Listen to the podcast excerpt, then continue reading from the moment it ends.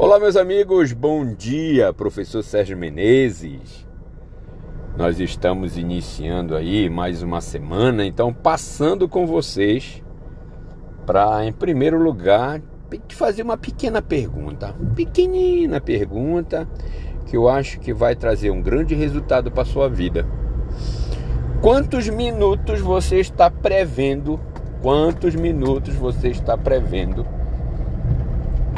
dar a Deus hoje. Exatamente isso. Quantos minutos você está disposto a dar para dar para Deus hoje? Por que, que eu estou colocando assim? Dar. Ah, eu vou dar tanto tempo para Deus.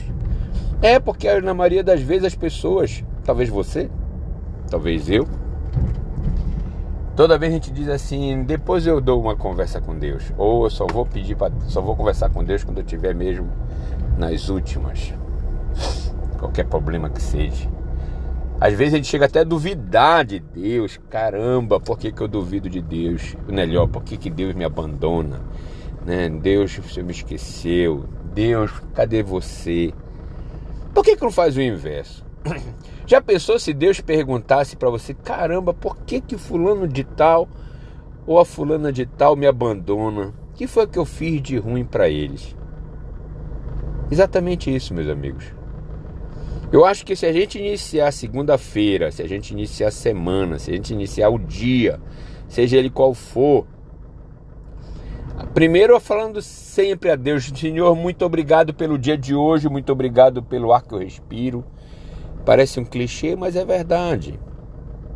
Porque você só está respirando, você só está vivendo, você só está tendo seus testes da vida, seja positivo, seja testes negativos, seja, seja momentos bons, momentos ruins, só estão acontecendo porque Deus agendou isso para ti. Deus te tá te dando isto. E por que que a gente não pode se doar para Deus? Por que, que a gente não pode viver na palavra de Deus? Por que, que a gente não pode é, transmitir a palavra de Deus? Seja do que jeito for mas fale de Deus para alguém. Diga o quanto é importante Deus na vida da gente. Você já sentiu Deus? Eu estou falando aqui para vocês agora, eu me arrepiei. Porque eu estou sentindo a presença do Espírito Santo, sentindo a presença de Deus e eu estou passando essa mensagem para vocês. Sabe qual é o objetivo de passar essa mensagem para vocês? Porque Deus disse assim para mim, Sérgio, me ajuda a falar com teus amigos, me ajuda a falar com as pessoas que tu nem conhece. Eu estou convocando meus filhos para falar de Deus. Eu estou convocando meus filhos a viver na palavra. Eu tenho certeza que se você começar a, em primeiro lugar, agradecer a Deus, segundo lugar, viver na palavra de Deus, Existem os dez mandamentos. Faz lá um estudo, faz uma leitura. Mas tem um principal de todos. Amar a Deus sobre todas as coisas. Então não coloque o seu emprego na frente de Deus, não coloque o seu carro, o seu apartamento, sua conquista na frente de Deus. Seus projetos, seus sonhos. Coloque Deus na frente de tudo e você vai ver o que, é que vai acontecer na sua vida.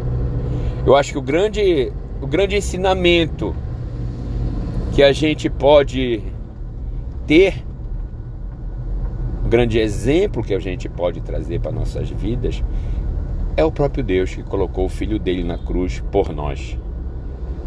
Ou seja, ele colocou-se na frente de todos, na frente de tudo, e deu a sua própria vida para justamente nos dizer: eu que sou Deus.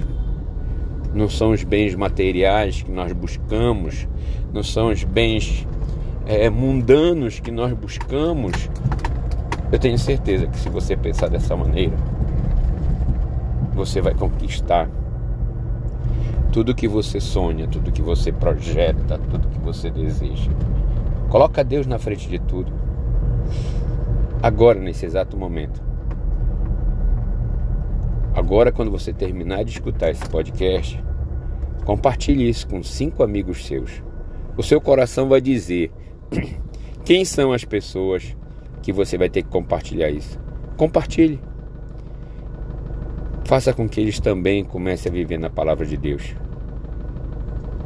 E está me dando uma vontade de dizer: Senhor, meu Pai, Senhor, nosso Pai, toca no coração dos seus filhos, toca no coração dessas pessoas que estão escutando a gente, para que coloque o Senhor, Pai, em primeiro lugar. Coloque o Senhor como camisa 10 do time.